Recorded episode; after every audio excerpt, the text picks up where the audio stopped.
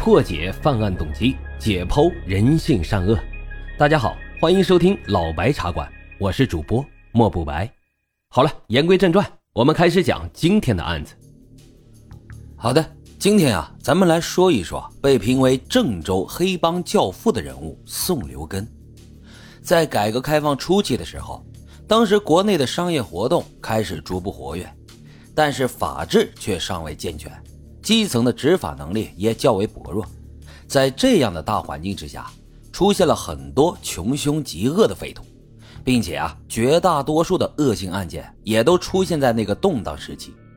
当然了，除了小团伙的悍匪外，也曾经出过一些有名的黑恶势力团伙，其中就有纵横河南十余年的宋留根，他是二十世纪九十年代到二十一世纪初。整个河南省实力最为强大的黑社会性质集团的领袖，他不仅依靠着暴力手段垄断了河南的批发市场，疯狂的敛财，甚至还带着两百多名小弟跨省去抢地盘，创造了黑社会黑吃黑的火拼记录。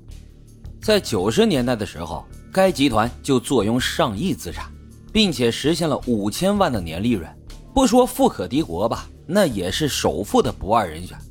可以说，巅峰时期的宋留根在中原地区的影响，比乔四在东北地区的影响也是毫不逊色。也因此，中国十大黑帮老大也有着宋留根的一席之地。那么，这个宋留根到底做了哪些伤天害理的事情？最后又是如何被抓捕归案的？接下来，老白就带着大伙儿详细的聊一聊河南黑帮教父宋留根的故事。宋留根。一九六三年出生于河南许昌一个贫苦家庭，小时候的他就表现出了顽劣的性格，不服管教，可以用无法无天四个字来形容了吧。上学的时候，因为勒索同学钱财，被老师和家长多次教育，但是这并没有起到什么作用，反而让宋留根经常的旷课逃学，和学校周边一些小混混们就一起混起了社会。打架斗殴、打劫同学，那是常有的事儿。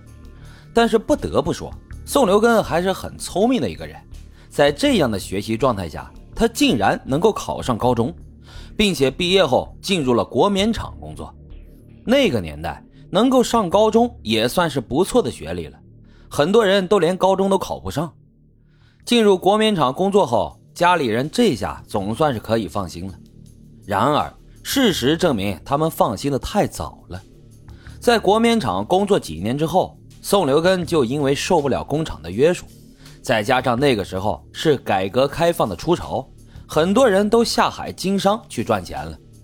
于是，一九八七年，宋留根便舍弃了国棉厂铁饭碗的工作，准备闯出自己的一番事业。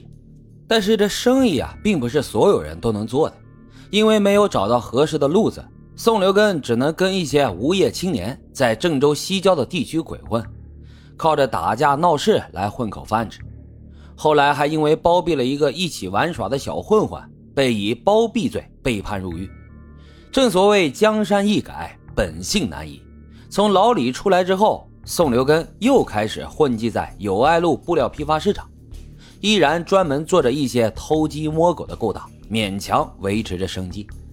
在这期间，因为宋留根狡诈狠毒，逐渐的就成为了地区小混混的老大，身边呢也聚集了马宪洲、郝红山等一批小混混。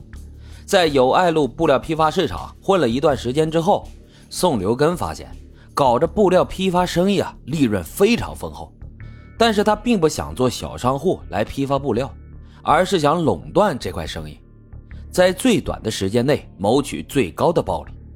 于是。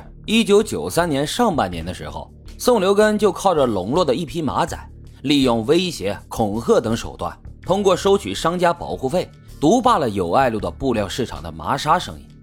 三个月时间，宋留根团伙每人获利两万多元，这是宋留根团伙黑道生意上的第一桶金。为了继续让他们的黑金生意长衰不久，团伙内部制定了严密的家法帮规。所有成员都必须听从大哥宋留根的安排，严禁泄密。团伙成员作案被抓，只能就事论事，绝对不能牵扯其他人，更不能泄露组织的内幕。而团伙成员严禁吸毒，一经发现立即清除出队伍。因为在宋留根看来，染上毒瘾，这组织的秘密一定是保不住的。就这样，一个有组织、有纪律的黑社会团伙组织正式成立。而第一次尝到甜头的宋留根，野心也逐渐开始膨胀。他将目标瞄准了布匹的托运市场，以截取更大的利益。